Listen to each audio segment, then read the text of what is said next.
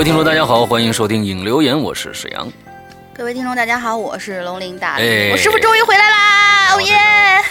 这个上个星期啊，上个星期你做的节目我没有听啊，呃，最好别听，那个不是打死我。因为因为一直在旅途中啊，这次的旅途呢，非常非常的怎么说呢，有很多的惊喜。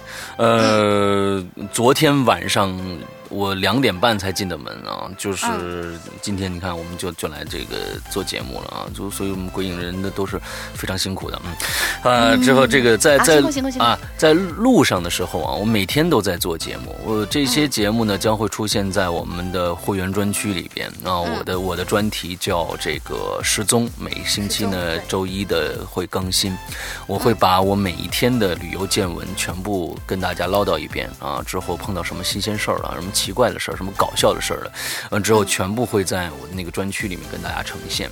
嗯，这其实也是呃我们会员专区的一个一个独有的一个特点。其实，嗯。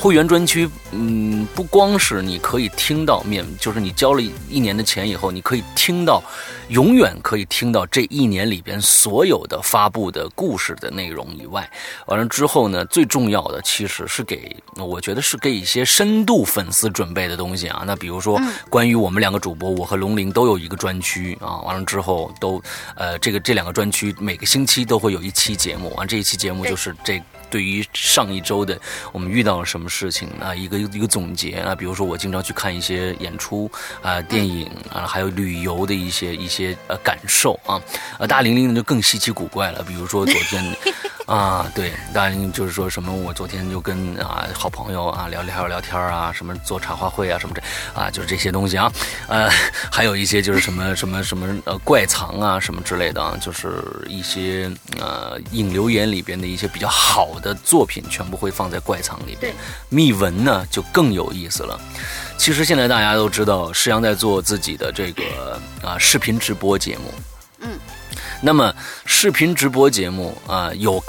可以看回放啊，那那我们我只在两个平台在做，一个是在我们的这个企鹅 FM，还有一个是在 QQ 空间。其实是这次是跟腾讯签约做的这个这个节目，之后。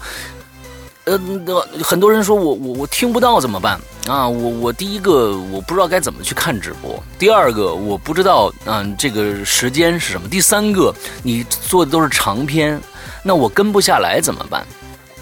那我们在怪藏啊，以后每一周的怪藏的节目，呃，秘密文秘文里边，我们会更新啊、这个施阳在啊、做的实况的录音剪辑、录音剪辑啊，我们会把中间插科打诨的、扯屁的事儿啊，全部、全部、全部去掉其实那。些扯屁的事情挺好玩的。但是太长了，每每一期差不多就一个多小时，中间我们每次讲故事中间会有三次的休息，完了之后这三次休息我跟大家讲一下其他的一些事情。那我我会把中间这一些段落可能剪掉，完了之后只保留故事的本身。那比如说现在上上上个星期四，因为上个星期四上个整个星期我们我都不在嘛，在旅游。呃，上上个星期的开篇的一个故事啊，只开了第一集，呃，一个非常恐怖的一个老老牌恐怖呃作家于以健的背后有人这个故事的第一集。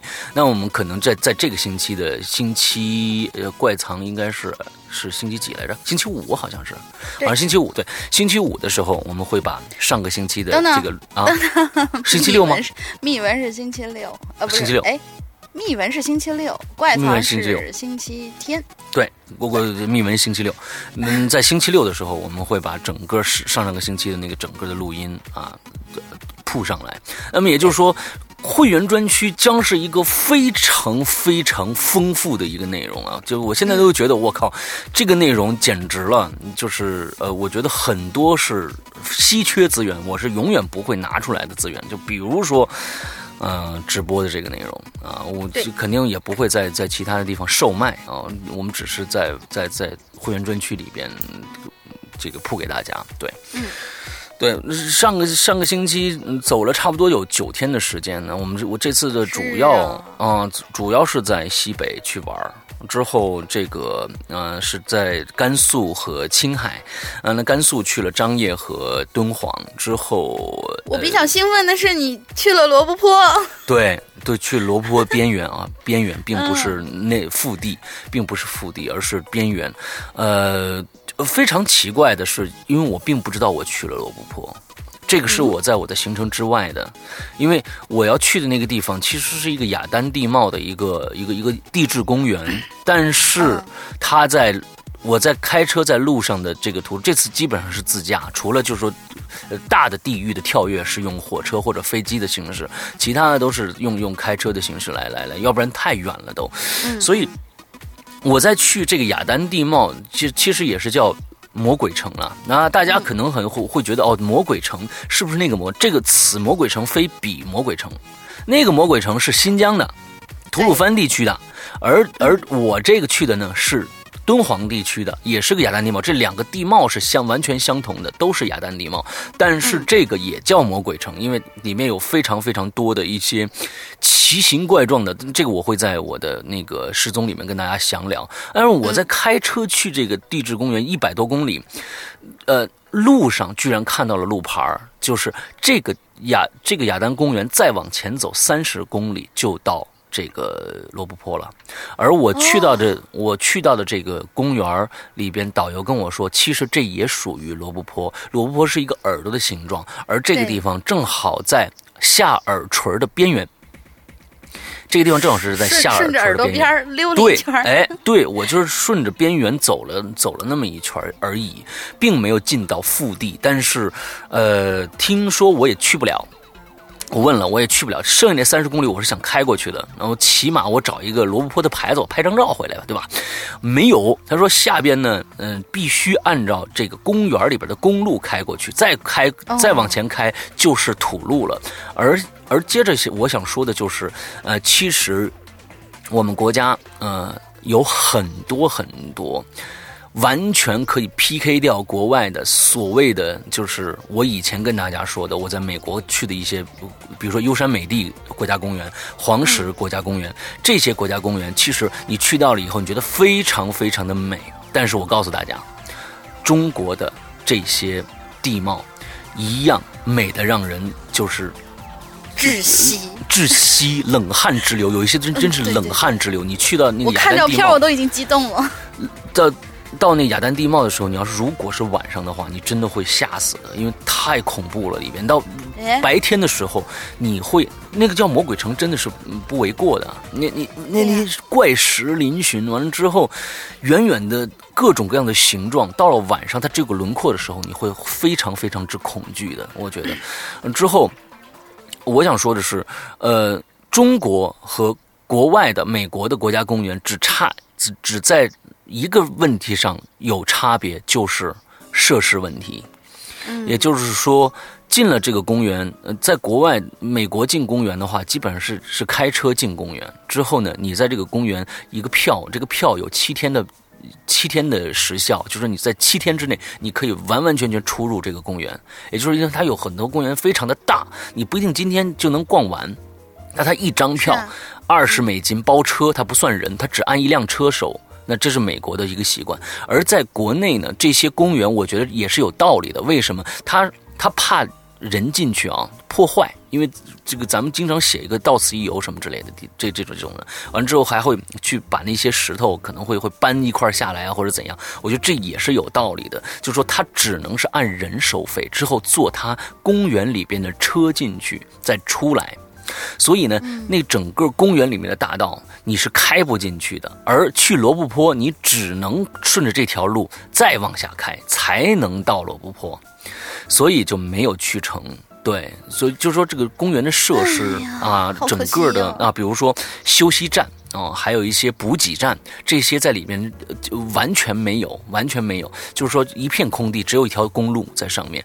但是在可能在呃美国的一些一些一些国家公园，它的设施非常非常的齐备，它的安全性是第一的，就是说就是说你进去以后，你不会出现太多的问题。对，呃，这包括我去这次，呃，从从甘肃。敦煌又去了青海，去了青海以后，最后一天的这个行程没有跟大家在这个这个失踪里边说，因为当时已经在机场了，没办法说最后一天的行程。最后一天的行程，我们去了一个非常非常牛逼的一个国家公园，是一个呃也是丹霞地貌加湖水的，嗯，这么一个，呃里它里面是李家峡水电站，整个的这个山是非常非常之。壮美的，真的是太漂亮了。所以，就是我们国家的这个这个地貌，还有这个景色，绝对不亚于其他的国家，任何国家。因为我们国家太大了，各种各样的地貌全部都有，山清水秀也好，或者是这种奇山怪石也好，都会有。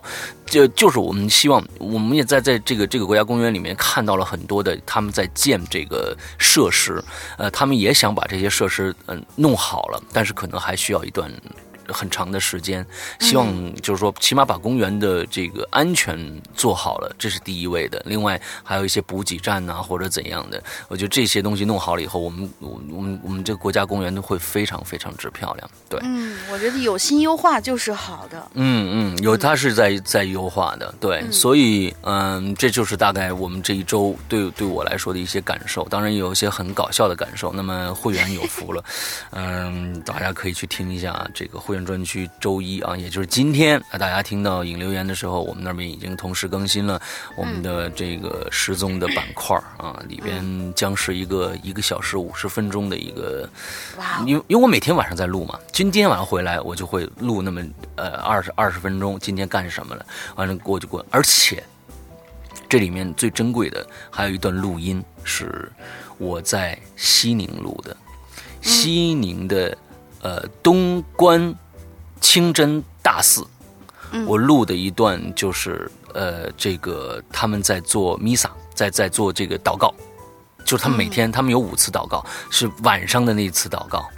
呃，我在里面对穆斯林教，呃，有一个我自己特别直观的感受，就是我感受到了非常非常平静和祥和的感感受。这个也会我在我在这个这个这个。呃，失踪里面跟大家说，而且里边有他们祷告的录音，啊，我大家千万不要把穆斯林曲曲解掉，就是恐怖分子或者怎样，那那个根本不是穆斯林，那就是恐怖主义，他们拿着这个突厥的那些东西，古古古兰经里边的凤毛麟角的一些东西，奇异。把他们改成他们自己的教义，完了之后教化别人去，去去去干一些伤天害理的事儿，那绝对不是穆斯林要要教给你们的。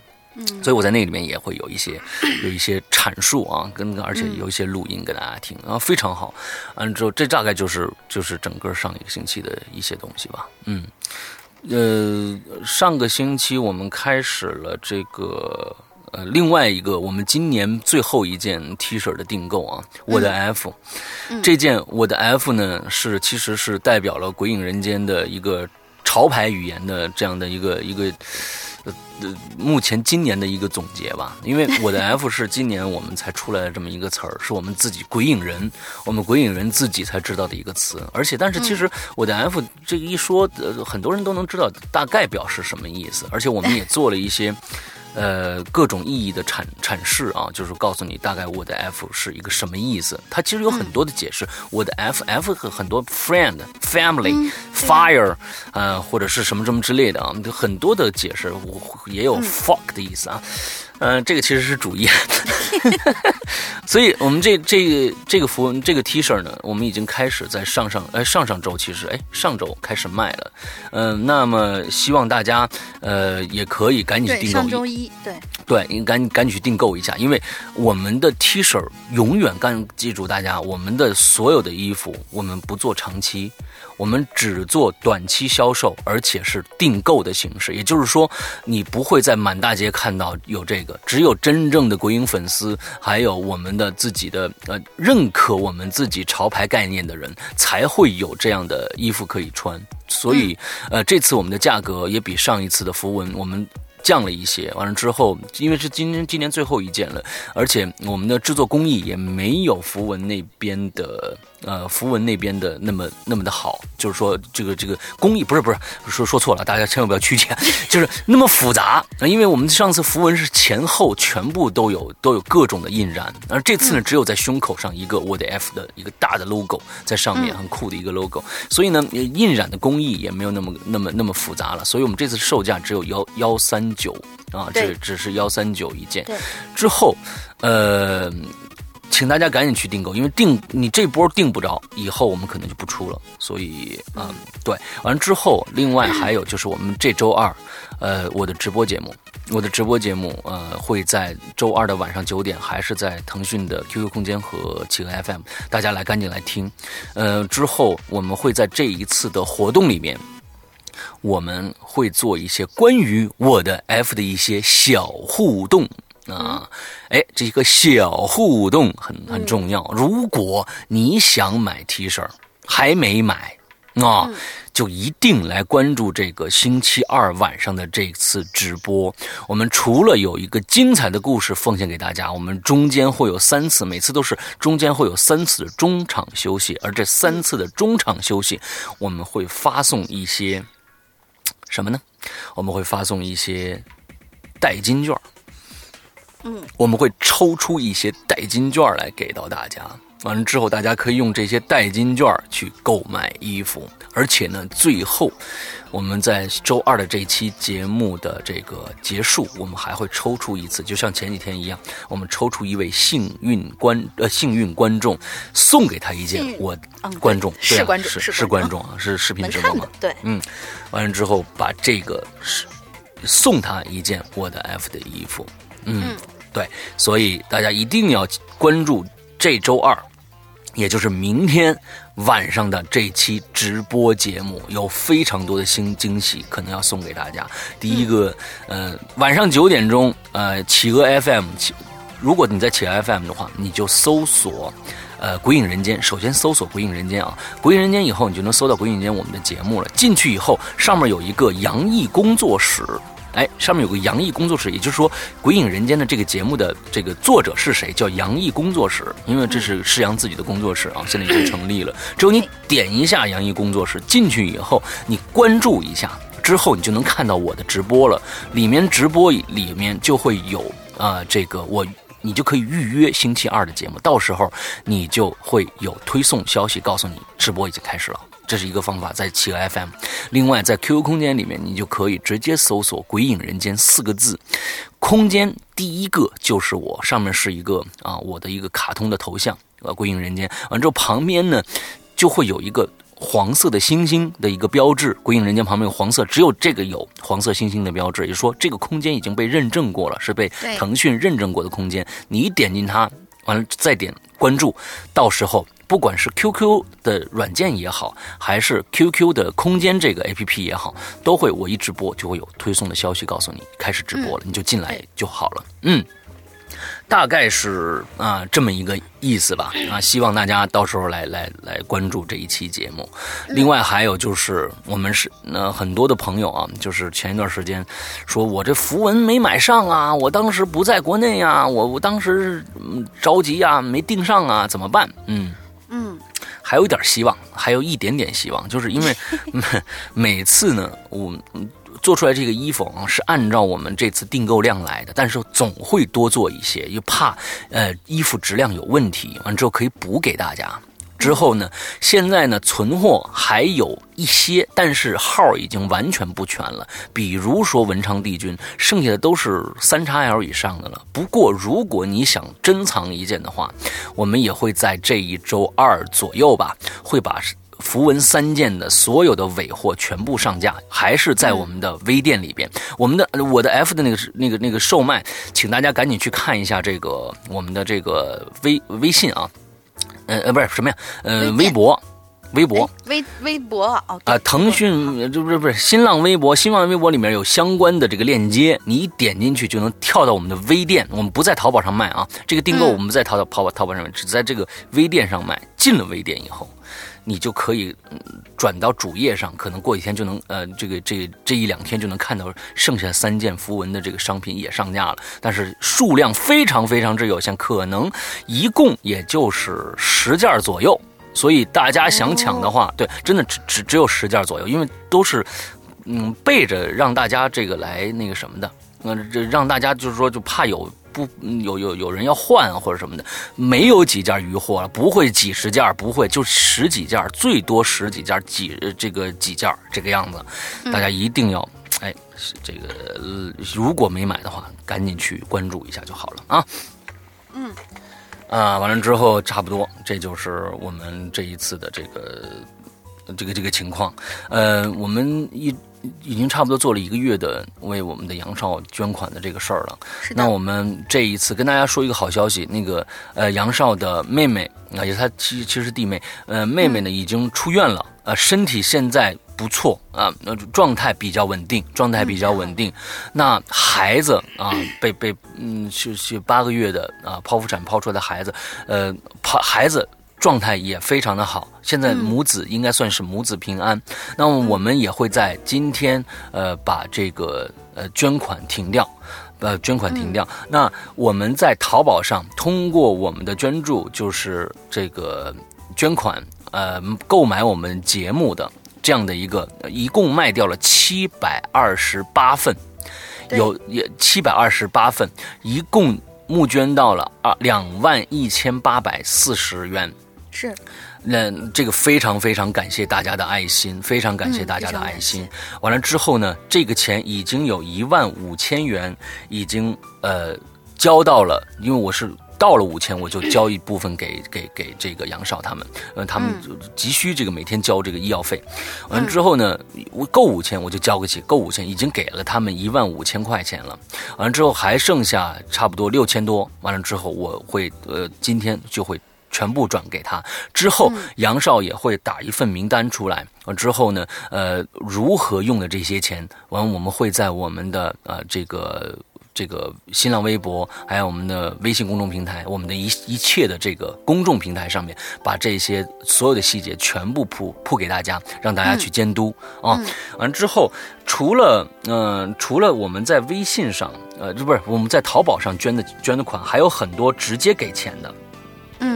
还有很多直接是呃是是交了钱的。我看一下啊，呃，这里边嗯有一个名单发过来，嗯，我看看啊，这是多少钱啊？呃，最开始呢有四千六百六十六，呃的一个捐款，之后呢又有了，嗯，哎呦，他这个账呢是各种各样的账加在一起的啊。嗯稍等啊，我看一下，呃，大概应该还有两千多吧，就是我们鬼友的自发的捐款啊，就是说嗯通过转账直接转给他的，啊、对转转给他的钱，大概可能应该这边的钱差不多是，嗯，我看算一下，大概算一下。呃，准确数字，因为这不是咱们淘宝上的，这是鬼友自己捐的，差不多应该有七千左右的一个一个一个钱。也就是说，整个这次通过我们呃鬼影人间捐款，应该差不多能能到三万三万左右这样的一个数字吧，三万左右这样的一个数字。OK，是大概就是这一次我们捐款活动。对，呃这次呃，世阳和龙鳞在这再次感谢啊、所有的爱心的听友们啊，这个嗯真的是非常非常感谢大家。嗯，OK，那今天的前面的闲话就说完了，非常的长。为什么呢？这么长呢？因为有一个有一个原原因啊，上一 有一个很心酸的原因。上个星期啊、我们的这个很多人都知道，留言的人都知道，我们的这个 BBS 啊，呃，崩溃了对，啊，崩溃了，太火了，它崩溃了。嗯，就是有一些帖子进不去了啊，有些帖子根本就无法浏览啊，进不去了，所以我们的上个上一周的话题也被也被盖掉了，看不到了。所以呢，本身前几天大玲已经已经疯了，已经快啊，发狂了，疯了，这怎么办啊？周一的节目怎么办？怎么做呀？这个、呃已经帖子都没了啊，最后呢，我们这次只能做一次遗珠了啊。嗯遗珠啊，珠不是那个活的那个珠啊，珠是珠宝的珠。所以呢，今天的我们的引留言的主题是以前没有被念到的一些鬼友的留言啊，嗯，呃，非常非常哎，非常非常的杂，什么话题都有。所以呢，嗯，就叫就叫遗珠吧，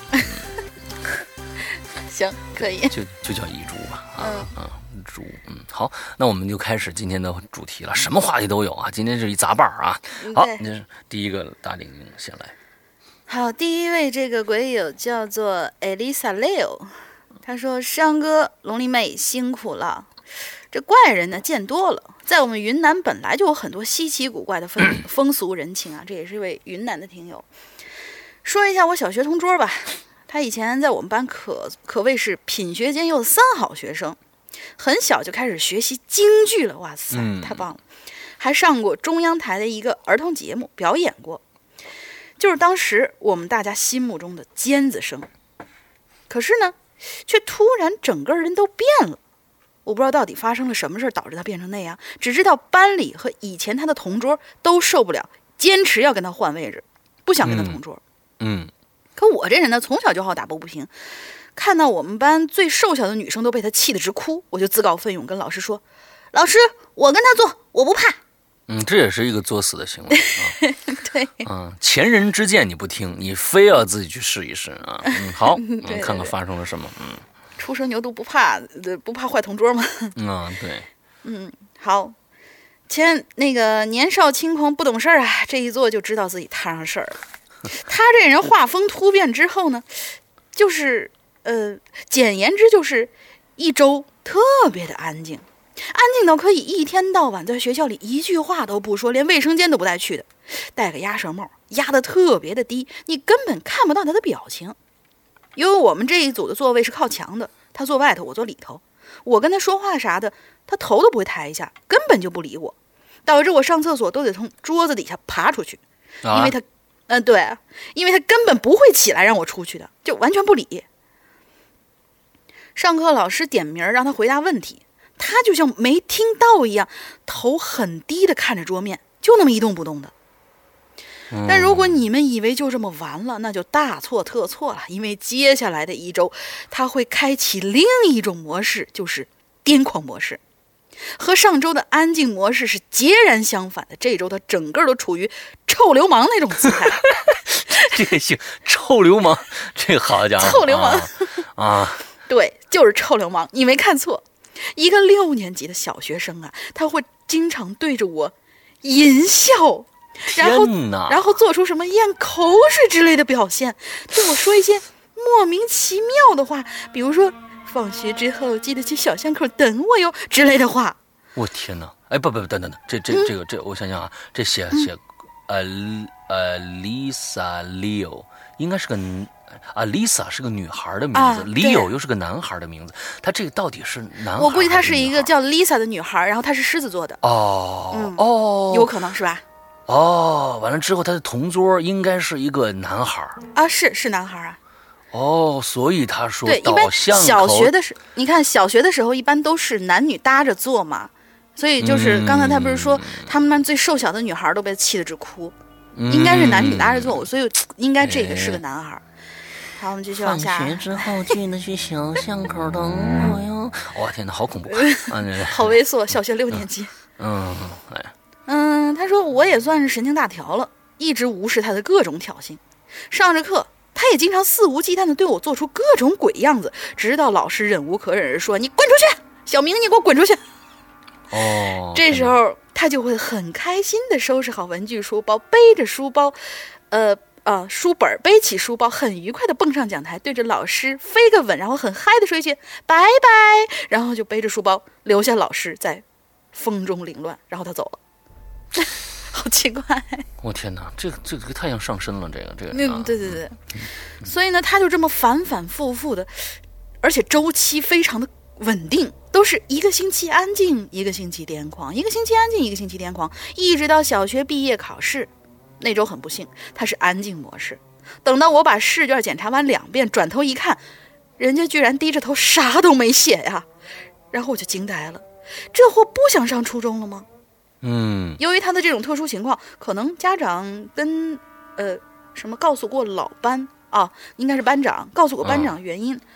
呃，这老班也很照顾他，老班主任吧，老是班主任吧，家长是告诉老班班主任吧？哦，对对，家长告，对对对，家长告。嗯那么班主任呢也蛮照顾他的，我就一直问他，你为啥不写呢？他就不理我。嗯后来是我的动作引起老师注意，老班过来就问我，那么干嘛交头接耳啊？我说李老师，他到现在都还没写卷子呢。那嗯，老班也很奇怪呀、问他你为啥不写呢？问了好多好多遍，他才默默的回了一句，我的笔没有墨水了。呃，我靠，我彻底无语了呀！最后我就把笔借给他，老班坐在他旁边，一字一句的念着答案给他，他才写的。就这样，他才完成了毕业考试。我这位同桌毕业之后呢，到底有没有继续学业，那我就不知道了。老师也从来没有告诉过我，他们为什么他为什么是这个样子，这嗯成为了我们班至今的一个千古之谜。好了，讲完了，希望能被念到吧。祝二位主播越来越帅，越来越美。哎呦我天哪，这个这个挺挺恐怖的这件事情啊！啊对对我对对我觉得是不是是不是家庭家庭教育压力导致他变成了这个样子？我不晓得啊。可是他这是有周期性的，这个也挺奇怪的。他家里、哎家里会给他怎样的一种压力，才能他让他变得这么有规律的发疯呢？哎，这个也很恐怖，对不对完了之后，关键是我觉得这个老师非常牛逼啊！我居然是念答案给他，我觉得这个这个阿丽莎啊，你你你写你你你提你卷子打早了，因为不是因为这个班长要考虑到本班级的升学率，如果因为这一个人搞得他整个一个班有那么一个人不能够毕业的话，嗯这个对于老师的业绩不是什么好事儿，所以估计老师也就就最后一次了，迁就他嘛。嗯啊，嗯我我感觉是这样子，啊，好黑暗呢 啊！有阴影了。对，那要是这样子的话，那大家都别学了呗。老老师直接在讲，哎，大家听好了啊，现在开始念答案。那每个时候准备写第一道题，A，好，写写好了没有？那这不就完了吗？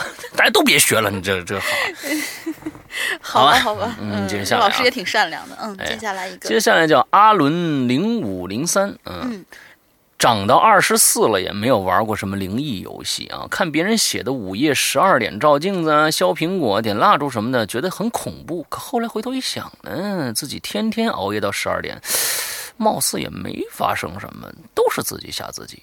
不过游戏虽然我没有玩过，但我亲身经历过乡下办法事这么哎，一件事儿啊，那还是我十四岁的时候，当时上初二，一零年后的今十年后的今天啊，我翻出枕头下的咒符，脑子里还是充满了不解与敬畏。那个时候的我呢，和其他上中学的小孩一样，日子就这么平静无虑的过着，直到那一天。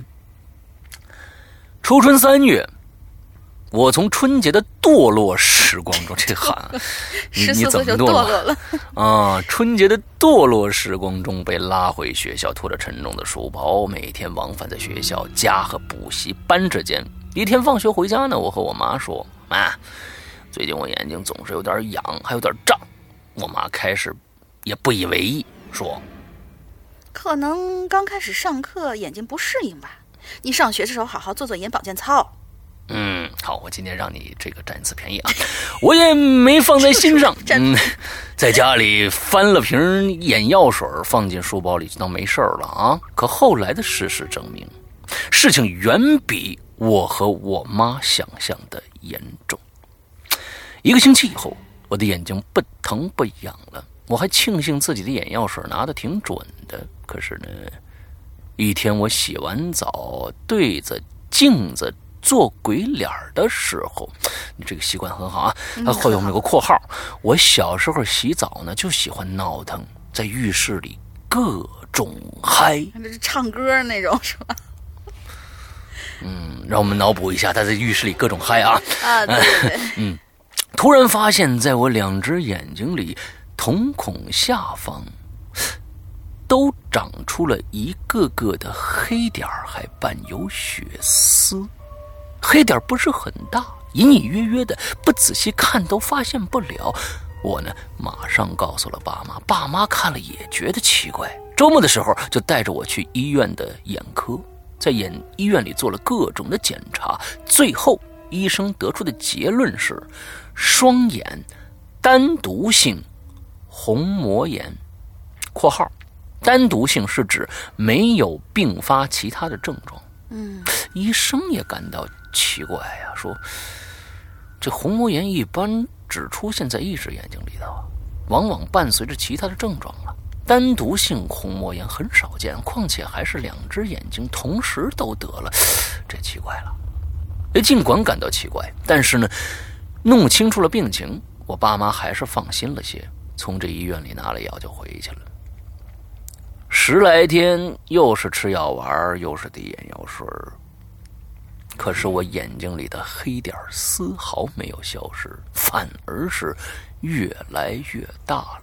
之前隐约的黑色也愈发的浓郁起来，血丝也渐渐蔓延开来。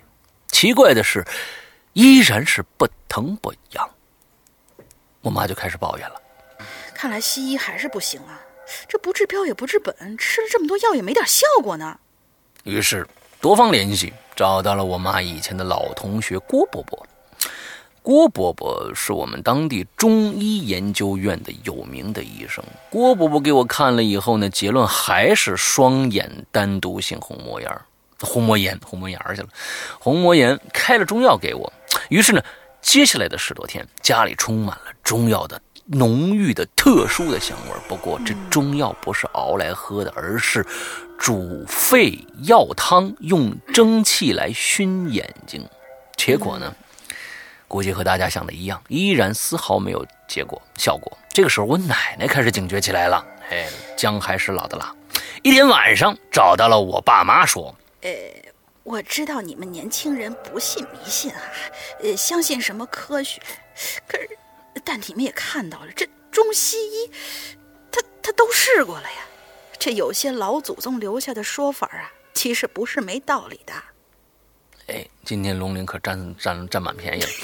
几番讨论，爸妈还是被我奶奶说服了。通过我奶奶联系了乡下的一个懂风水、会看疑难杂症的老婆婆。老婆婆一看我的眼睛，就说：“这次我来啊。嗯 你来呀、这孩子是犯了土煞了吧？啊，得赶紧想个办法消了这土煞，不然很危险呐！哎，你们赶紧回老家看看吧。最近呐，老家是不是动土了呀？哎，我爸回老家一看，果不其然，春节过后呢，我大伯啊想着新年有新气象嘛，啊，把乡下老家的破茅房给推了。正哎，这个茅房，我想问问啊，这个乡下老家这个破茅房啊，是茅草房的意思，还是厕所的意思？这个我不知道啊。呃我觉得像厕所吧，上厕所是吧？啊，这啊应该是。应该是厕所啊，嗯破茅房给推了，正打算盖个新的挖地基的大坑，现在还没填上呢。接下来的几天呢，全家忙开始准备法事啊，忙这个法事的事儿。日子太久了，我已经记不清具体有哪些东西了，只隐约记得买了猪头。牛头、公鸡，还置办了各种香火蜡烛之类的，又请了隔壁村里的一个会办法事的老爷子过来。老爷子也看了看我的眼睛，又拿起我左手看了看，说：“哎呦，还好还好，不算晚，不过也算是拖了够久的了。我今天办了还不够，你们我今天办了这个法事还不够啊，你们还得按照我说的坚持做一个月。你们看看，你们看看。”你们家这小娃子左手食指根部靠近大拇指的一侧有一条发青的血管，这叫乌龙。要是这乌龙冲到食指上面的第三个关节就完了啊！还好现在只到了第二关节多一点没犯土煞的人呐、一般看不到这条乌龙，或者只是隐隐约约的只到第一个关节而已啊。哎，这家人一听就慌了啊，赶紧在老家的大堂里摆了张大桌子，放上各种的什么猪头、牛头啊什么的水果、香烛，法事就这么开始了。真正的办事儿，呃，办法事呢，根本不像是什么影视作品里面描述那样，拿个什么木剑跳来跳去的，舞来舞去的。这老爷子，那那那跳大神儿。老爷子呢，就是从包裹里拿出了一个牌位，放在桌子上，点了香烛之后，就静静地站在桌前，嘴里念念有词的，也听不清楚他说什么。同时呢，右手在左手手心画着看不懂的符号，这一定是道家的。嗯嗯，对，画符呢。说了一阵后呢，拿来了公鸡，割破了鸡冠，用公鸡的鸡冠血在一张黄纸上画了一个符号。哎，这个挺稀稀奇的，一般都是割了喉咙，但这个它是割鸡冠，啊，也有也有也有的。也有的也也有过割鸡冠血。哦我我是头一次知道，哎哎，在上面画了一个玄天上帝的一个啊一个符号。后面还写了个我的 F，哎我的 F，呃，不行 不行，不不能这么开开开始，严肃啊对对，严肃严肃严肃，嗯严肃，不能内置广告。呃，对，嗯，啊，这个内置广告不好。嗯，然后呢，拿着黄纸又说了一大段，接着呢就把这黄纸给烧了，把烧完的这个灰儿啊倒出倒入一碗清水里，让我给喝下去。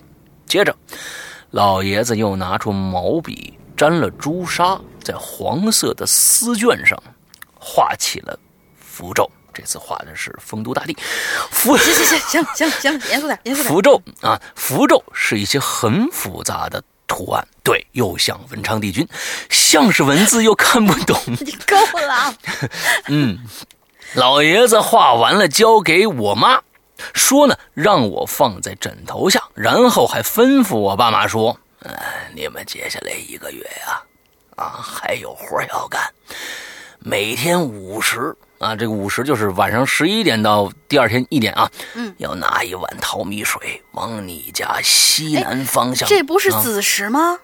对呀、它应该是子时，午时是中午啊，对呀，啊这写错了啊。啊，这个到底是晚上还是白天啊？这白天白天是午时，晚上就是子时了啊。嗯嗯嗯，他说，那个每天这个时候要拿一碗淘米水往你们家西南方向走一百步，然后把淘米水泼在地上。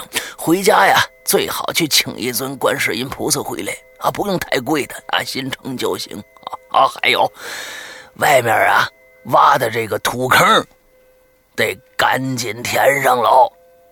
哎哎，我爸妈千恩万谢，送走了老爷子。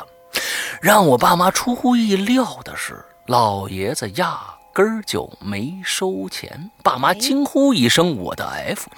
我奶奶给，嗯，我奶奶给了老爷子五十块钱，就让就把他送回这个隔壁村里了。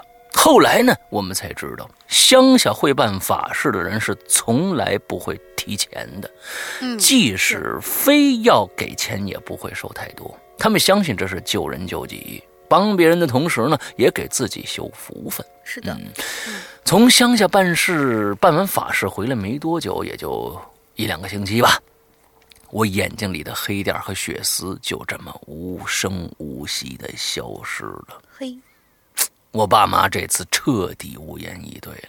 哎，他们在心想，是不是这三个符文起的作用呢？我的 F，十年，你这内置广告也够了啊！估计这位鬼友以后不会再给我们留言了，我觉得。啊，对，十来年过去了啊，真不好意思啊。这一一一开始提到第一个符文的时候，我一看到你画画符文，我就想到了这个这个咱们，因为咱们的符文就是用这个道家的上面那个、那个做的，我就想到这个了。一说一说就刹不住车了啊，那实在不好意思。啊，这个来，嗯，接着来啊，十来年过去了啊。每当我跟同学讲这个故事，也总总有人不愿意相信，说我故事编得不错。嗯，病好了肯定是中药西药慢慢起的作用，我只能对他们一笑了之。回家敬畏地拿出枕头下的黄丝绢，平静地看着上面游龙般的红色字迹，上面写着文昌，不是 有些事儿，哎呦，这这个真是挡不住了。有些事儿是说不清的，有些人也是也是说不信的。嗯，另外还想说一点，如今乡下会办法事的人是越来越少了，年轻人不相信老祖宗的说法，也没人愿意学这门手艺和救人救己的心态，也将会随着这一辈老人的离去而消失。想到这儿呢，不禁让人感到神伤啊。嗯，其实早就想写了，但一直忙于其他的事情。今天终于下定决心写下自己的故事，为《归隐人间》做出自己的贡献。在海外留学，养成了听诗阳哥节目的习惯。我表示有很多的海外党也在收听你们的节目哦。嗯，你可以说《鬼影人间》是著名世界恐怖啊、世界级恐怖故事广播节目了啊！好好好，谢谢啊。谢谢嗯嗯。这个今天呢，有利用你的节目啊，又给我们的符文做了很多的这个广告啊。对，我们的符文其实其实真的攒攒起来，到了那个时时节的时候，穿起来真的有辟邪的作用啊。啊，好 啊，对，啊，对不对的，反正反正龙鳞非常的无奈啊，嗯对，很无奈。嗯，行吧，好吧就这样。，啊，好吧，就这样，我们接着下一个，嗯，好，下一个这位鬼友，呃，叫做 xzdyyj，嗯，估计是某些什么名字的缩写吧。你跟你的男朋友或者女朋友，嗯嗯，主播好，我是个土生土长的杭州人。在哎十多年前呢，我们家还没有用空调的时候，每到夏天，附近的邻居就会聚在一起聊闲天儿。偶尔听到一段关于我们这儿钱江大桥的传说。哎，传说这建造钱塘江一桥、二桥、三桥呃之类的啊，这时候呢，必然要献上祭品，而他这括号里写着祭品就是人，嗯对，应该是活人祭的那种。嗯这刚开始造的时候呢，由于那那边也是一块废弃的地，所以也没什么人，只有建筑工人呐、呃，在施工的时候，有天这工程进行到一半的时候，就突然开始刮风了，就把那架在桥上的石棉瓦吹下来。理论上呢，其实不会造成死亡事件，但不巧的是，那些工人大多数都伤了，有些还死了。后来好几次施工都发生了这种事儿。后来就有老人说，建造这种大桥的时候啊，必须要填埋死人，用死人的灵魂来支撑大桥的重量，这样才不会出事儿。哎，到后来呢，政府秘密的就从边远的山区买了一些人来，啊，生生的砌进了墙的里头。我天你这个你这个太恐怖了啊，你这个嗯，，对对对对对，哦，我我我我现在有点毛。嗯，你你 来来来来，接着念啊，对对对接着念，啊，接着念，接着念，嗯，或者说直接把这些人拌在水泥里头来建造天哪哦，神呐，这这怎么可能这样子？果然再也没出过事儿。后来建造其他桥的时候，也用了同样的方法，也都没出过事儿。这传说不知道是真是假，各位看官自行分辨吧。啊，我天哪，你这太不负责任了。而且他他这个如果能拌进水泥里面，说是说说明这是现代发生的，最起码是近代发生的事儿。那肯定啊，钱塘钱钱钱江桥这个桥，这一桥、二桥、三桥，它肯定是现代的结构啊。你说，如果说是这这事儿，如果在古代发生的话，我觉得那还有情可原吧。可是如果现代发生这样的事儿，那那太惊悚了，我觉得啊简直是。，我觉得嗯这个是不会，应该是假的。为什么呢？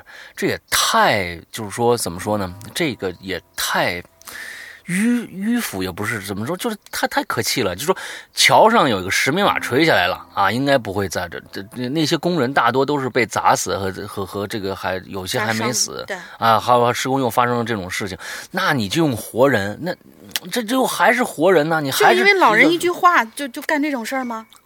对呀、你就是我觉得这应该不是什么真事儿，这听起来哦实在是太太可笑了。这件事情啊，我觉得，假如说能从比如说医院里买一些啊，购买一些尸体，那我还。勉强可以相信，这可能会有这样，起码这起码这人是是已经牺牲了啊！嗯你这不可能说是拿活人来祭，我的天哪！这这太可可怕了，我觉得这这一这事儿应该没有。嗯我们接着看，接着看啊啊，接着看下面。还有一个别的传说，就是说在杭州有一栋大大厦，嗯美名为孔雀楼。那这外表看上去跟一般楼其实没什么不一样，怪就怪在走进这栋楼里头就会觉得特别的阴冷，而且嗯一般也没什么事儿。商户呢就把办公室，一般也没什么商户会把这个办公楼安置在这儿，嗯就好好的一栋大楼呢，一半时一大部分时间都是空的。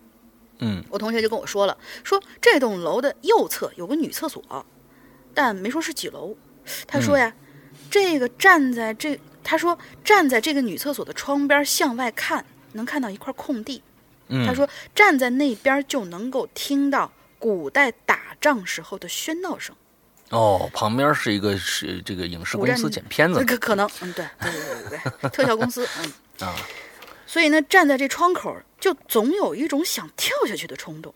哦，然后他就告诉我了，这里是古时候的古战场遗址，而且是午时砍头的那个地方。哎，这回真是嗯午时哦。所以这块地方啊，风水其实一直不好。所以虽然这大厦的位置不错，但是依旧没什么商户愿意入住。他约过我前去过几次，想看看是不是真的有声音，真的会想跳下去，这又作死呢。但是嗯，还好我比较乖，一直没答应他。嗯，哎，还有几个故事，暂时不说了。主播辛苦，你嗯。吊我胃口。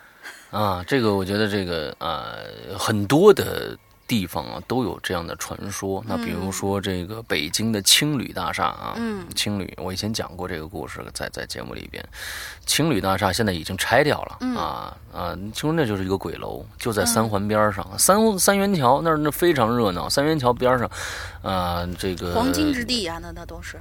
对呀、啊说那儿是闹鬼的啊。曾经有很多人，就是他在整个青旅大厦这个清空了以后，有人还去那儿探过险，好像没发生什么事情啊。只不过说有有一块砖啊，就是这是这是以前的一个传说。就青旅大厦的某一层十几层的地方有一块砖，那块砖呃不管怎么换，都会呈现一个骷髅的状态。哦哦，就是对对对，不管换怎么换那块砖，都会出现一个骷髅的状态，就是反正就有这样的一个各各种各样的传说吧。对，对谁知道真的假的呢？啊，好，下一个叫、郭德纲说了嘛，哪儿的黄土不埋人呢，是吧？对，嗯呃，叫秋呃雾秋啊嗯雾秋。张哥好，无聊在家，我就留下言吧。嗯，这是关于我的一次经历。小时候呢，家住在附近的一家医院，平时冷气开得很足，大门是玻璃门，平时就这么打开着，站在门口七八米远就能感到凉飕飕的。我还记得那天呢，我发高烧了，四十一度，差点就飙到四十了。我的天呐！因为呢，我小学的时候是搞体育的，身体倍儿棒，所以呢，平常发烧基本上吃点药，第二天就能上学了。但不知道为什么，这一次我的高烧不仅不降，反而离四十二度越来越近了。天哪！老妈无奈之下，凌晨三点带着我赶去附近那家医院呐、那医院有三扇玻璃大门，左边的门呢对着挂号的，中间的门是上楼的。此时二楼的医生早走了，整个二楼黑乎乎的。而我要说的是第三扇门。哎，老妈把我扔在了第三扇门隔壁的一排长椅上，离这儿不。哎，扔扔扔的，可 能是啊，离这儿不远呢是急诊医生的一排办公室，其中在最后一间办公室与厕所的门口的之间夹着一堵红色的墙。我再念一遍啊。离这儿不远的急诊医生的一排办公室，其中在最后一间办公室与医院的门呃与厕所的门口之间夹着一堵红色的墙，大家可以脑补一下啊，很厚。平时呢，我也觉得纳闷，这为什么要在这儿立一堵墙呢？但也没多想。这个时候啊，老妈子已经老妈子。这个同学啊，雾秋同学啊，你可千万不能在“妈”后面加个“子”字儿，这就完全意思就变了。啊，对呀、虽然可能很多老妈在家里是扮演这个角色的，嗯但是真的不能这么写呀。这个时候，老妈火急火燎的去跑跑去挂号，这可以。这时候，老妈子火急火燎，是你这带一保姆去的，是吧？啊老妈子是保姆的意思啊，可真么不能这么写啊。老妈呢，火急火燎的跑去挂号了，我呢坐在长椅上，正对着那堵墙，脑子晕乎乎的，感觉啊好像是被人敲了一棍子，想着看一下别的地方，分散一下注意力吧。就扭着酸疼的脖子往墙那边望。这一看不要紧呐，我就看着一个穿黑衣服的，看不清楚脸，这么个人慢慢的从那墙后边探出了身子，接着挪着步子从墙后边移着出来，往前扭着扭着移动，往左走，没往我这边来。我这眯着眼睛看着这个人进了墙壁的护士打针的那个地方，我就没多想。看完病，医生开完药，我妈让我自己去打点滴，她去开药。进了打针的这个地儿啊，护士给我插针头什么的，接着呢就坐在一边玩手机去。我坐在空荡荡的房间里，猛地我就想到了，哎，刚才那个穿黑衣服的人呢？我就怯怯地问那护士：“护士姐姐，刚才有人来打过点滴吗？”啊，没有啊，今晚就你一个人过来。啊啊，这这很很不耐烦的说：“他说没有，今天就就你一个晚上过来。”这什么事儿啊？得什么病啊？这么大的晚上我还要看手机呢。嗯，这是他的心理活动啊。嗯，这样那 这样可还行护士啊，护护士不不耐烦的答道：“我直冒冷汗啊！那时候我看到的到底是什么呢？”后来听老妈说，那墙后面的厕所以前是一间小的临时停尸房，嗯后来拆了，那堵墙也就建了起来了。或许是那天病了，所以阳气不太够，所以才看到那些东西的吧。不过也没对自己有什么影响。故事结束了，希望鬼影蒸蒸日上。嗯，好，不错。嗯，记千万记住啊，老妈子的事儿，你千万不能这么写。哎，对对对对对对，千万不能这么写。好，接着下来，嗯，下一个，下一位鬼友叫做左达成明，嗯。他说因为住久了，就和隔壁的邻居比较熟络了。哦，嗯没没什么开头语啊，就就一开始就是这、对，因为住久了就跟隔壁的邻居比较熟络了。当时我们隔壁那老爷子病重住院，男主人的上班儿，他太太就日夜陪伴呃陪护，有点吃不消了，就拜托我老妈帮忙代替看护一下。嗯，我记得吧，有一次我是晚上下了晚自习去医院找老妈，顺便在病房里洗了个澡。当时啊，那老爷子已经处于弥留阶段了，不怎么说话和搭理人了。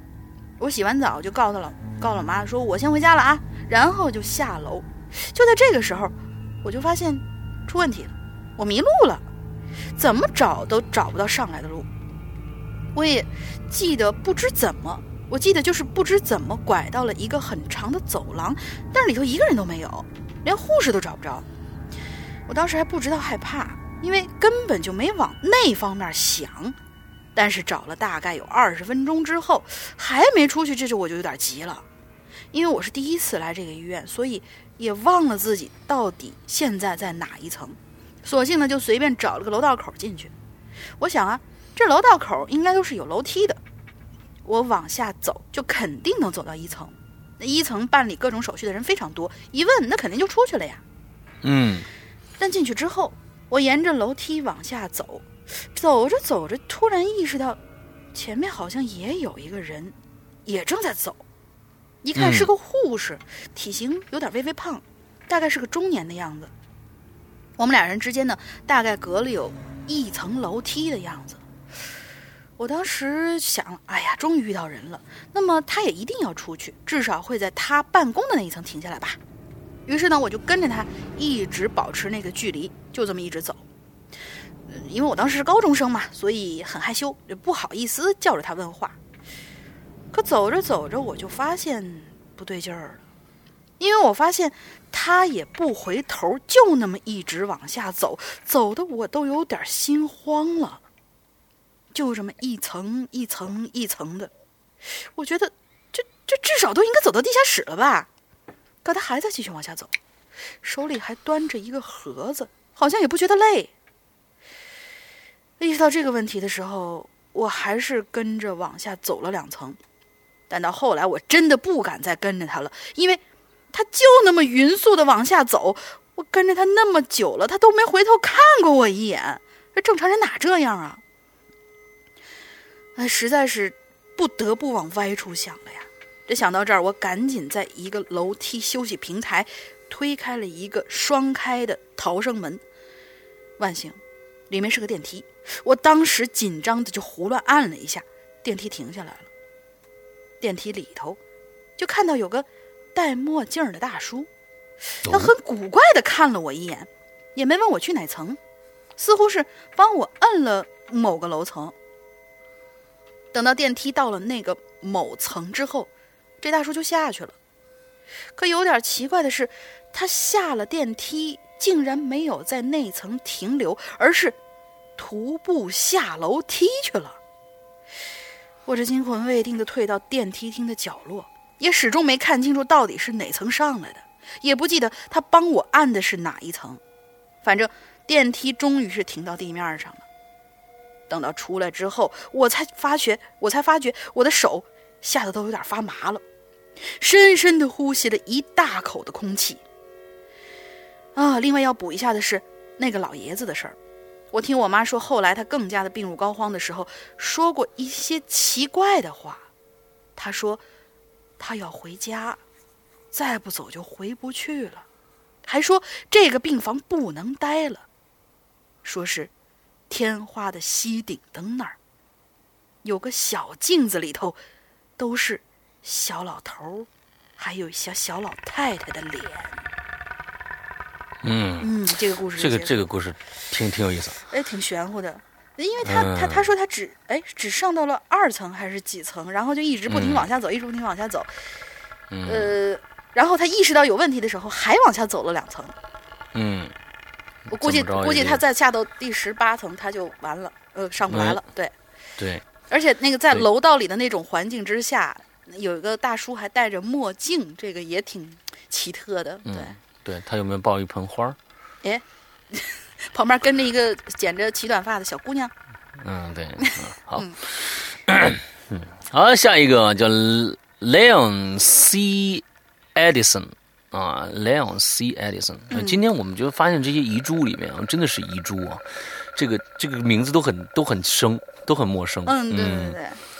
Leon C. Edison 啊，啊主播好，关于电梯啊，我倒是有一个应该比较恐怖的故事。有一天晚上从篮球队回来，特别的累，就睡了。到了差不多凌晨四点多吧，睡醒了，肚子里十分的饿。那个时候我爸妈都出差了，不在家，就我天哪，就一个菲佣在家里。哇，有钱人。哇，好厉害哦！有菲佣老妈子在家里，嗯，嗯，懒得叫她煮东西给我吃了，并且很难吃，就偷偷去买麦当劳了。哦，我家在三十六楼，坐电梯下去差不多要一分钟。那电梯很奇怪，凡是有四字的楼层都没有，啊，那这这不这不奇怪啊，这这很正常啊。对，并且还分单数和双数四部电梯，这也不奇怪每到好像啊、到每一层电梯里的广播都会有一个女配音员说层数。那个时候，哦，每到一个楼梯都会说呀，那个我觉得有点奇怪，应该说是到了某一层啊，就比如说十二楼到了，那你就下去完了。他不可能说十一楼、十二楼、十三楼、十四楼、十五楼到了，烦死啊！那得，我觉得这个。这个我觉得这个有点奇怪啊。那个时候呢，走廊的灯呢闪着幽幽的黄光，我胆子就不太大。但比起香港人来讲，哦，他是在香港，所以用菲佣哦啊。OK，三十六楼，对，没问题啊。这个这个就这个就非常正正常了。嗯，但比起香港人来讲呢，还是大了些啊。你说香港人 这个都是胆小的吗？不这个，香港人对这些东西的敬畏更强一些。对只能这么说啊，只能这么说。正当我走神儿的时候，突然“叮”的一声，电梯到了，我就下去了。但是奇怪的事情就发生了，电梯里边没有声音，我没在意，就坐电梯下下楼了。嗯，正当我走了，电梯到了。嗯，哦，没有没有没有没有没有，电梯里没有声音啊啊，我没有在意，就上了电梯，往楼下走，但是在三十二楼的时候就停了一下，就等于呢只做了一层啊。他从三十四楼，哎是吧？哎，他是三十六楼，三十六楼，嗯，对，三十六楼、三十五楼、三十四楼是没有的，三十三楼、三十二楼嗯啊，大家就想一下这个数字啊。嗯呃，在这个时候也没觉得什么。当我到了二十六层和二十二层、十六层、十二层、六层，可都停了下来。嗯，这个电梯都停了啊，每次到这些楼层都停啊。到十二，发现是十二的倍数的那种，哎对，比如说哎有二有六的那种，嗯，哎，有二有六啊。对，大堂在三楼，但我却到了二楼停车场。这个时候我慌了，连忙从电梯里窜窜了出来，从楼梯跑上去。当我到大堂的时候，我发现门卫在睡觉。废话，四点多当然在睡觉了，但是肚子太饿了。你你这这个你你真是啊，这不亏着自己啊，这么害怕了还得吃，出去吃去啊。我又受到了惊吓，就跑了出去买东西吃了。那时候呢，我掏手机出来看，四点四十七，我没在意，认为明天要上课，就把手机收起来了。嗯，什么意思？嗯，不明白，不明白啊？你看这你你这个逻辑啊，那是我掏出手机来看四点四十七，我没在意，嗯，认为明天要上课，就嗯这个没在意，到底是没在意什么？没这个逻辑不知道啊。哎，很奇怪，嗯，吃了大概一个小时，回来的时候那门卫还在睡，没管他，就上楼了。在电梯里发生了一件惊，一件极恐怖的事儿，让我惊死了。在四点四四七分时前三分钟，就是我坐电梯下楼的时间，四点四十四。什么啊？你这个？哦好，今天这个在四点四十七分时前三分钟，啊，就是就是我出电梯的时啊候是四十四分，不，他出电梯的时候是四点，他他看表的时候是四点四十七分，前三分钟就是我坐电梯下楼的时间，啊四点啊四十四。现在是五点四十四，可是发发现这事实已经来不及了。哦，明白了，这个四十四分。现在他在外面吃了一个小时回来嗯，啊，这个麦当劳需要吃这么长时间啊，这个吃了一个小时回来，他上楼的时候是四十四分，叮的一声停在了六楼，我开始害怕了，怕发生前面的事，但是真的发生了，十二楼、十六楼。二十二楼、二十六楼、三十二楼、三十六楼，最后我终于到了家，立马跑回了家，喘了一大口气，又发现一件足以让我惊死的事儿，就是在电梯里，那女配音变成了男配音，哦，并并且停的楼层都是四旁边的数。什么叫四旁边的数？十二楼。哎，那不对呀、怎么会十呃十三楼是没有的？没错，十三楼是一个不吉祥的数字嗯，对十四楼也是没有的，也就是真的是旁边的数字。十二楼旁下一个就是十五楼了，哎，十三、十四对，下一个就是十五楼了，十六楼也也是十五、十六，哎，也不对呀、你要想不明白，我就更想不明白。你是理科生啊？都是四旁边数，十二楼我是可以理解的，对呀、就是四旁边的数，但是十六楼怎么会是四旁边的数呢？二十二楼怎么会是？二十三楼、二十四楼、二十三楼、三楼也应该有啊。对呀、所以这个重点不是十几、二十几，应该是就是一开始说的那个呃十二的倍，就是六的倍数十二。嗯，也不不对，嗯不太像。但是我觉得这个这个故事真的，呃，关键这这个，我觉得可能这个 Leon 他写的这个呃状态啊不太对。其实这是个非常非常恐怖的故事。嗯，我觉得，假如说真的是发生在我们身边的话，这个故事，你大家想一想，就是说，你在一个四点多的时候下楼，不管是怎么怎么着吧，四十四分还是怎样，有这有没有这个不吉利的数字？但是你这么晚下楼，居然还会有那么多层都停下来，有停下来开门，完了之后再关上，开门再关上，之后这其实已经很恐怖了。嗯，之后你等你等你回来以后，你再坐电梯的时候，这些楼层依然会开，还是同一个楼层。我靠，那个时候已经我觉得已经是非常非常恐惧了。完了之后还那个女配音变成了一个男的声音，哇，这个男的这个细想起来班吗？难道是说，没有没有啊，那那是夜班了啊，对。所以嗯很很对那个，是啊，Siri 换成男生了。完了之后，我觉得啊，这个真的是挺恐怖的一件事情。这个事儿，如果说把我们把这个桥段写到恐怖电影、恐怖小说里面去，也是一个非常好的桥段。嗯，对。是是是是是。OK，下一个哎，遗珠里面真的都是珍宝啊！我发现。嗯，那遗珠还是不错的。对啊，我们还有两个故事就完了啊。嗯，下一位这位朋友也是一个陌生的名字，叫陶硕嫣然。嗯，他说我小时候，陶灼嫣然，嗯，烈日灼心灼，灼灼灼，嗯，陶灼嫣然，嗯陶灼嫣然。我小时候因为身体不好，阴气重，就经常啊会因为一些事儿昏过去。后来呢，我姥姥常年信佛，就去给我请了一个玉观音的挂件儿。在那之后，好像就没有碰见过什么诡异的事儿了。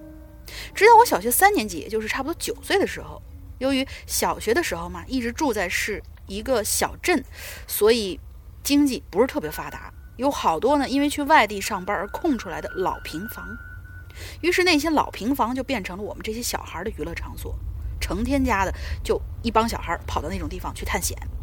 嗯，有一次呢，我们也是像平常一样去周围的各种地方探险，因为周围地方都去过了嘛，所以我们经经过讨论就决定去那个小二楼。这小二楼（括号里他说这小二楼啊是我们当地家长明令禁止我们去的一个地方。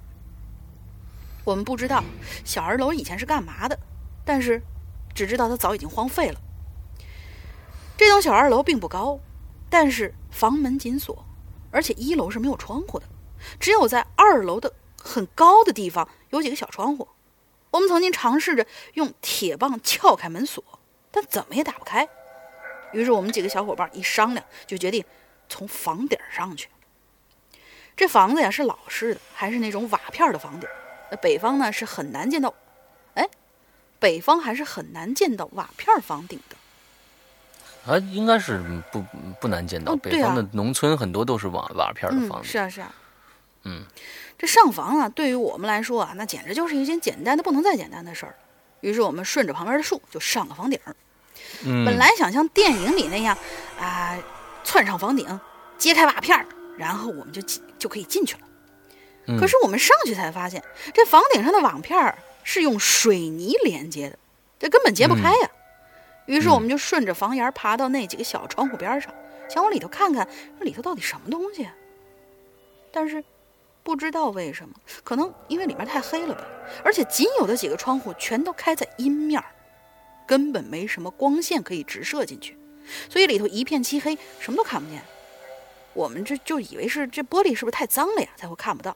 于是呢，就用本打算敲窗户用的铁棒，把窗户砸了个小口。我们几个轮流趴在不大的小洞往里看，他们还是什么都没看见。可是就在我趴在那里往里看的时候，就闻到了一股恶臭，接着就是一阵头晕的感觉，而且我好像还看到里头有两个发着光的小红点儿。我摇了摇头，我仔细一看，就什么都没看到了。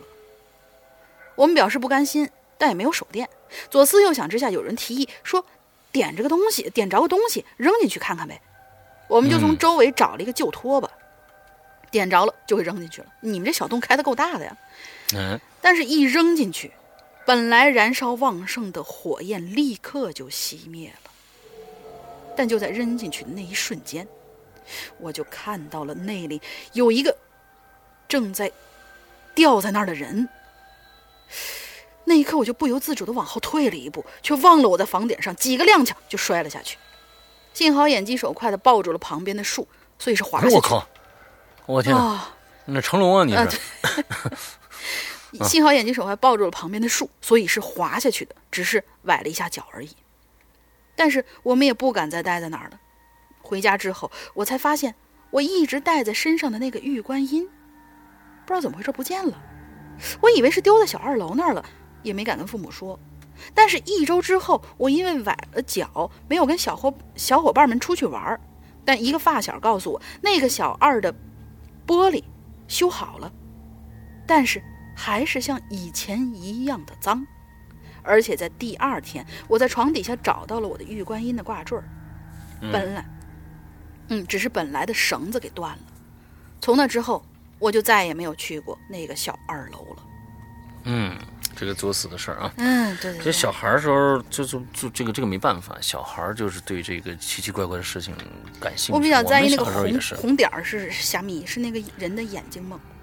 嗯，不知道。嗯，完了之后，我们我小时候也也，那我觉得每一个孩子应该小时候都干过一些或多或少作死的事情。嗯，好奇嘛。嗯，对，我们还曾经打玻璃啊。这个打玻璃这件事情，是男孩我觉得这这个这个应该都干过。啪，嗯很爽的。嗯，对，有厂矿，我们我小时候在厂子里面长大的，之后那厂子里面都会有一些什么自己员工的一些食堂啊，呃，这个澡堂子呀、理发店呐、那你砸过不少地方。方啊？啊，我没有，我砸过的是澡堂子的。啊，这个就合理了。对，这个就合理了。嗯，澡堂子女的那边啊我们？站在站在一帮人，我们三四个孩子，嗯，之后站在他们他那个澡堂子是这样的，澡堂子旁边就是大食堂，嗯大食堂旁边是理发店，完我们就站在澡堂子后边啊，就就因为澡堂子后面有一个有一扇巨大的铁门，嗯，它是后门，它不是前门，嗯，呃，巨大的铁门，我们就站在那个铁门那儿扔扔石头，当打那铁门上啊，完了之后就听那个声儿完了之后我扔了一个绕飞过去了，完了听着啪嚓一声，完里面有没有又传着啊的一声，一个女的就 是，你看，我就说是砸的是女的那边嘛。对，四散而逃，四散而逃之后，我的心里面就有阴影了。砸了。因为当时我隐隐约约的记得，好像我砸完了以后，从那个大铁门的那个后边跑出来一个男的，哎，看澡堂子的，还是偷窥哎澡堂子的？不知道啊，哎，但是那个人我是认识的，嗯。就在这个就在就是他好像是就是这个管这一片儿的一个一个工作人员，哦。一个挺大的年纪的一个老头儿。嗯。之后呢，我每天上学必经这个地方。嗯，我就害怕他看着我，每次我都低着头过去。哎，这就是小时候的一个一个事儿，我就害怕他把把我忽然把我揪住。那人长得挺凶的，你知道吧？那肯定。啊啊！完了之后就怕怕怕他把把我揪住，说你怎么你给我赔赔玻璃啊！我就怕爸 爸爸妈妈他就走啊什么之类的啊，就这么个事儿。小时候熊孩子作死的事儿，作死的事儿很多的。嗯，好，那最后一个啊，今天一只黑黑的兔子。嗯。呃，我是新人，二十二岁，姓王。这儿有三个故事啊，这是我们学校发生的事情。我是四川人，我的学校呢在成都双流的郊区，是新建立的新校，两个校区很大。我的宿舍呢住在西北边的十栋楼二单元一至三室，位于走廊杠三，啊，一杠三室啊，单的二单元一杠三室，嗯位于走廊的西北角，很靠里边，而且窗子外边又有一棵树，所以阳光照进来几乎很少啊。我们的宿舍有四个四个室友，一个内蒙古的，一个湖北的，一个新疆的，我是四川眉山的。这是在大学二年级的事儿。那天呢，我从武馆回来啊，，习武之人呢还是？啊，发现很多人聚集在宿舍的这个楼门口，有保安，有警察，甚至还有消防员在这个扯这个气垫。还有老师叽叽喳喳的，很着急，在讨论着什么呢？所有人的目光都朝着楼顶的方向看去。一个人呢，站在天台的顶端。我有些近视，但是也可以看清楚是个女生，而且穿着睡衣。然后呢，跟我对床的室友就是那个内蒙的同学，他姓赵，然后就是他叫住我，我马上就问他说：“哎，这这是怎么回事？”然后呢，怎么这么多然后啊？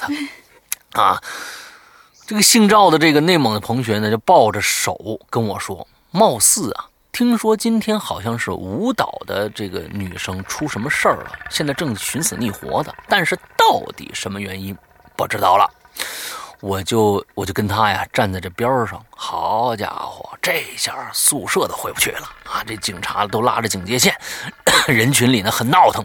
这个时候，我看见楼上有人在劝那女生。大约过了不知道多长的时间，突然这女生就从楼上跳下来了。事情发生的太突然了，所有的人都吓傻了。那女生就直接给摔死了。那气垫呢？不是，对呀、那气垫干嘛呢？嗯，这件事情不是我，我相信那女生可能当时真的不是想死，反正是说我已经骑虎难下，我跳下来吧。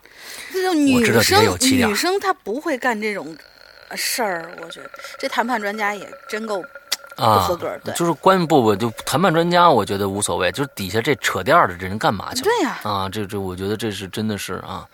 随后人群一是一阵骚乱，警察开始维持秩序，封锁现场。我那个同学拉了我一下，说：“哎，走，咱食堂待着去啊，是啊，咱们食堂边儿待着啊，这这走去食堂边儿待着啊。我就跟着他走去了食堂。就在这个时候，我无意间看见那个女生脑袋已经摔成了烂泥，脖子都歪成了 L 形状，L 啊，英文的 L 的那个形状。我突然感到一阵惊悚，就把头撇过去了，没再看。大约忙活了五个小时，尸体拖走了，现场清扫干净了，可以回宿舍了。这个时候，却有人不敢回去了。那是住在一楼的，几乎所有人都不敢进去了。当然，我和我那个同学是回去了。在进宿舍大门的时候，我看见大约离我几十步的地面上有一个浅浅的人人的人印儿。我看了一眼，就撇过头去了。晚上七点二十分，宿舍那个湖北的同学回来了。他这一整天都在外面瞎逛，回来的时候听说了这个事儿，然后就问我们怎么回事。我们也都是局外人，说不清楚，毕竟不是一个专业的。我们是动漫设计专业，那个跳楼死的是舞蹈表演的女生。晚上九点三十三分，我在画画呢。内蒙的同学在看电影呢，湖北的同学在网网络上码字儿呢。他写他在写小说，他文笔很好，也很爱看书，学习也不错。我主要是想以后能做动漫，成为成出版漫画的漫画作者。新疆的去韩国留学了，新疆的去韩国留学了，交换生啊！九点五十，当我准备起身拿杯子去外边开水房打水喝的时候，突然我就听到了咯咯咯咯咯的声音。这个声音不光是我，两个室友都听着了，他俩都两只眼睛四处看了看。什么东西？什么声音？我们三个人细细听了一下，突然就没了。老赵和老谢都没在意，我也就出去打水了。这个咯咯咯咯的声音是，呃呃，是这可是？可是我刚才听见你说咯咯咯的声音的时候，你那边有人敲门。对，我也听到了。就所以，所以当刚刚刚大家可能能能能在节目里面听到这个声音，嗯就是忽然梆梆梆梆敲门，嗯，但是我这个屋子应该是听不到敲门声的，所以我刚才我也你那个我也我你那个屋子也惊到了，绝对听不到敲门声的。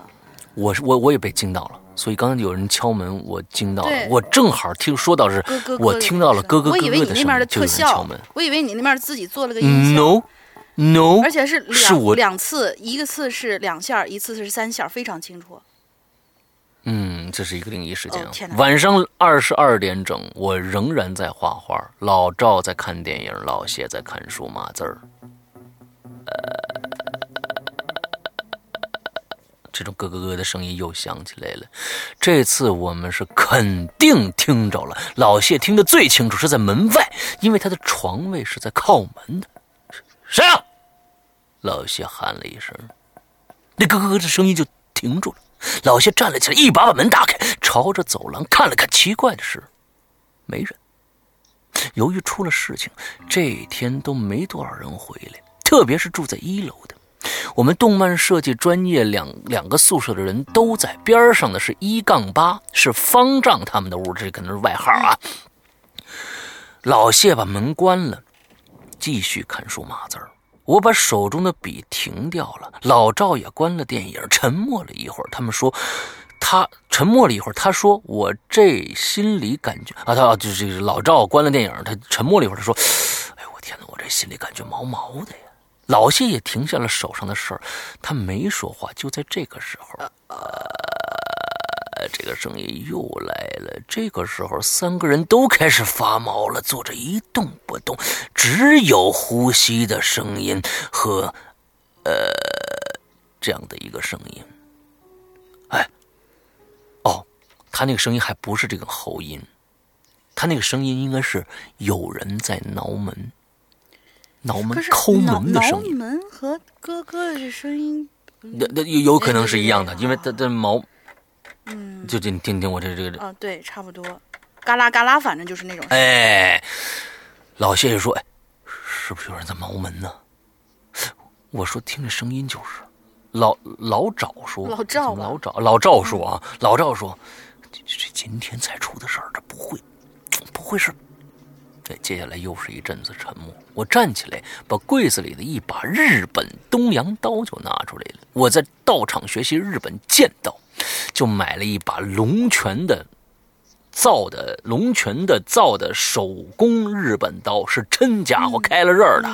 我把刀呢拿了出来，走到门前，那个咯咯咯的声音我听得非常非常的清楚。我把刀轻轻的倚靠在门边，那个咯咯咯的让人发毛的声音突然就没了，声音是没有了。但是这个时候，宿舍的三个人都不敢再干自己的事儿了，想着那咯咯咯的声音就瘆得慌。这个时候，老赵发话，说：“哎，看来今天晚上要留点心了啊。”这个时候，我对他说：“哎，老赵，你今天晚上睡觉的时候，你你你掉个头睡觉吧，你别看窗户。老谢，你也是，你也朝着相同的方向睡吧，别一睁眼的时候就看着窗窗户外边。”我就没敢往下说了。夜里一点三十分，宿舍的三个人都没有睡觉。窗外射进来点点的光，那是对面的宿舍楼还在夜战的学生宿舍里的日光，日光灯的光应该是啊嗯，还有很多人没有睡，但是此刻十栋二单元一杠三的三个人丝毫没有困意。此刻看来是多么的平静，但是真正的恐惧只有我们三个人知道。依靠在门上的武士刀好像一个守护神一般。这个时候，老谢说了一句话，我的外号叫波仔啊。他说：“哎，波仔，你那刀还挺灵的啊。”哥们儿，这以后就靠你保护了啊！我笑了几声，可就在这个时候，我感觉我的笑就僵住了。为什么呢？我听到了咔咔咔的声音，那是武士刀在震动，刀在震动，笑话，但是刀真的在震动，装在刀鞘的刀和铁铁桩相互的碰击发出的咔咔咔刀的震动的声音。刀鞘，互互相刀鞘啊！门外的那个东西难道又回来了吗？哎，你这儿不知道听到没有啊？刚才你说刀嗯在咔咔咔的响的时候，又有声音了是吧又有两声敲门的声音。嗯，对，我也听到了。嗯，这个时候又有一阵声音响起，那是从下边窗户传过来的。此时，三个人已经将头蒙在被子里了。这个时候，我心都快跳出来了。这一夜奇怪的声音不断，我们都没敢出去看到底是怎么回事。直到天微微发亮，一切才恢复平静。之后就再没出现过什么问题了。祝鬼影越来越好，粉丝越来越多。你们三个人之间是不是有一个人跟那个女孩子的死有关系呢？嗯，我也觉得。而且我我比较在意的是，那女孩子能摔得那么惨，可见那个气垫完全没起到任何作用。不是，那气垫估计就没接住。呃他就没去接去。钥匙不，他地上有个印儿，你知道吗？啊，是啊，他地上是有印儿，是直接着地的，是啊是那气垫根本就没上去。是啊，这个我觉得这个是是一个完全可以避免的一次一个一个一个惨剧啊，嗯但是没避免得了，真是非常的可恨太。可恶了。嗯，OK，那我们今天的节目呢，差不多虽然是一个遗珠啊，这个遗珠的节目，但是我发现啊遗珠里面确实有好货，对，哎。发，所以呢，我们平常这个这个找稿子，往这个柜藏里面找稿子的时候，我们还是没有太认真。嗯，我的舒服，我的舒服。嗯嗯，所以你像最后这个故事非常的棒，嗯，是啊，最后这个故事非常的棒。还有就是说，那个前面那个其实呃虽然词句哎词句不怎么不怎么连贯啊，但是我们修改一下，也能变成一个非常好的一个怪藏里边的一个一个故事。对，OK，那好，我们最后再嘱咐大家一下，这个星期二，明天晚上啊，明天晚上九点钟，QQ 空间和我们的这个企鹅 FM 都会有一个我的自己的直播节目，里边会有抽奖，关于我们最新的最后今年最后一件 T 恤，我的 F 的 T 恤会。搞一次活动，嗯大家赶紧去参加一下。如果想买的话，还可能会拿拿到一些优惠券。嗯嗯所以呢，嗯、这个是其中一个。另外一个，如果大家啊对我们的会员呃呃会员计划感兴趣的话啊，可以来参加入一下我们的会员计划。嗯那我们的会员，呃首先你得满足一个条件，就是你必须有苹果的设备对，呃呃，iPad、iTouch、iPhone 这些都可以。呃，在里边 App Store 里面下载“归隐”，搜索“归隐人家”就可以下载我们的 APP、APP 是免费的，里边会有一个会员专区，但是请大家一定。注意看里边的会员专区里的详细的介绍，因为现在很多人认为，呃，就是说我们的会员会员制是可以听全部节目的，这不是的，我们不是借阅的形式，我们是购买的形式。为什么？就是说，我们并不是说你买这一年所有的。节目你就都能都能听了，完了之后过了这一年什么都听不了了，不是，我们是在购买这一年里边我们所有收费节目的一个永久收听权。除了这永久收听，比如说我们在前一段时间我们有冥婚刚刚上市上线的，那我们在之前买冥婚的嗯没。呃，这个冥婚没有上架之前，大家嗯只要购买了冥婚，呃，只要购买了会员，大家都能听到冥婚这个作品。而这个冥婚一个作品就卖就就是售价是五十元，嗯，所以大家你要想，其实这个这个现在冥婚上架了以后，冥婚就不会出现在这个会员专区了，但是。之前没有上架之前购买的会员，购买会员的同学，这一辈子这个冥婚你是都能听得到的。嗯，这冥婚一辈子跟着你了。对，哎，对我们，我们并不是一个借阅的购买的会员制，而是一个永久收听你在这一年里面买到的所有的收费节目正在更新的所有的，哎，正在更新的所有的节目，而这些节目，如果说你呃单着去买的话，这个钱其实已经超过了一年一九八这个价格了，嗯非常的超值，而且里面还有内置了非常多的会员才专属的一些节目啊，比如说我们两个人的专区、怪藏、秘闻，还有呃现在已经断更的鬼火，鬼火现在因为太缺稿子了，对所以鬼鬼火现在现在缺了。如果大家有些人能写一呃这个一百字到五百字之间的非常短小精干的这样的这个。恐怖故事的话，请投稿给我们、嗯啊，也是在这儿说一下。好，请呃，如如果这样的话，请请大家感兴趣的话，请大家去支持我们的会员计划，而且我们的呃直播节目也都会在会我们的会员专区里面铺出当时的实况录音，所以请大家去关注一下我们超值的会员计划啊。对，好呃，我要插一句，就是说是这个鬼火集这个投稿。不是，嗯大家注意一下，怪藏这个是有可能是你的亲身经历，或者说你周围的人的嗯亲身经历，但是鬼火这个，你可以天马行空的想故事，但最好没有鬼，还能把人吓着。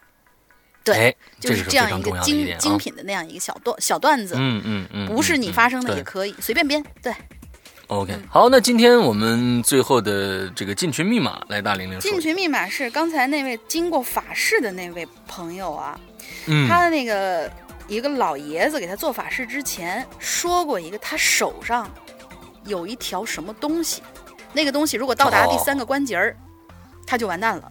那个东西两个字儿，哦这两个字儿是什么？哎，嗯哦，这个挺挺挺挺藏的挺深的，对啊，这个答案藏的挺深的，大家可以去听一下啊，就呃用过这个密码就可以加入我们的 QQ 群和我们的这个论坛注册。呃，论坛注册啊，论坛上个星期出了一点问题啊，希望大家谅解一下。我们这个星期我们在已经在抢进修了，对也现在在抢修了，争争取下个星期我们就可以正常的可以留对，因为数据量非常大，所以就是旋转这边要一点点调试。他本身平常也特别特别忙，所以大家稍微的呃担待一下，有点耐心。嗯对对对对对对对对，我们的所有的工作人员都是，其实有很多是兼职的，并不是全职的啊那我们这兼职在做这些事情啊，大家已经就是用自己的这个平常的时间拿出来很多的时间为鬼影做做做贡献了啊。在这儿在我们在呃说对这个比较最近比较惨的这个旋转同学说一声谢谢嗯啊。，谢谢，辛苦了，辛苦。查这个查这个数据量非常的麻烦。对，好，那我们今天的节目到这儿结束了，祝大家这周快乐开心，拜拜拜拜。